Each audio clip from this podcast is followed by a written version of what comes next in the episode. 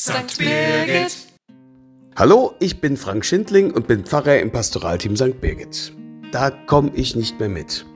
Das sagen wir, wenn wir an einem Punkt sind, wo wir es nicht mehr verstehen, nicht mehr nachvollziehen können. Da komme ich nicht mehr mit. Viele sagen das mit Blick auf die Osterbotschaft. Auferstehung, ewiges Leben.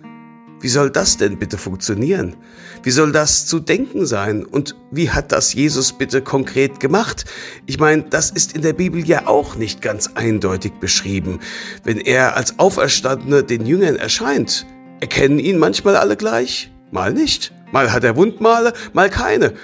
Da komme ich nicht mehr mit, sagen viele und meinen das ganz wörtlich und kommen an Ostern dann nicht mehr mit in die Kirche. An Weihnachten vielleicht noch, Geburt, Kind, Krippe, okay, aber an Ostern?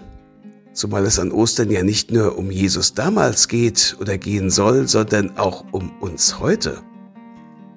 Ich glaube, wir müssen viel lernen, viel geistlicher denken und leben, und dann werden wir auch sehen, wie begeisternd diese Osterbotschaft ist.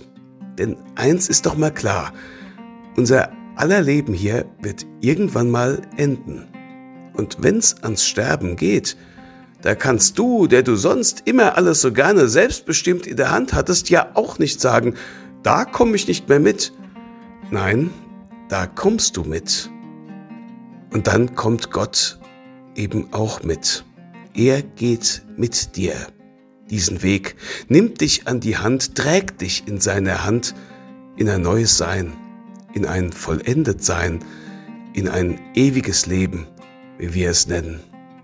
Vorstellen, verstehen können wir das noch nicht. Da kommen wir nicht mehr mit. Aber erleben werden wir es. Und da kommen wir dann mit. Und da kommst du dann mit ins Leben. Ich wünsche ein frohes und gesegnetes, friedenbringendes Osterfest. Ihr und euer Frank Schindling.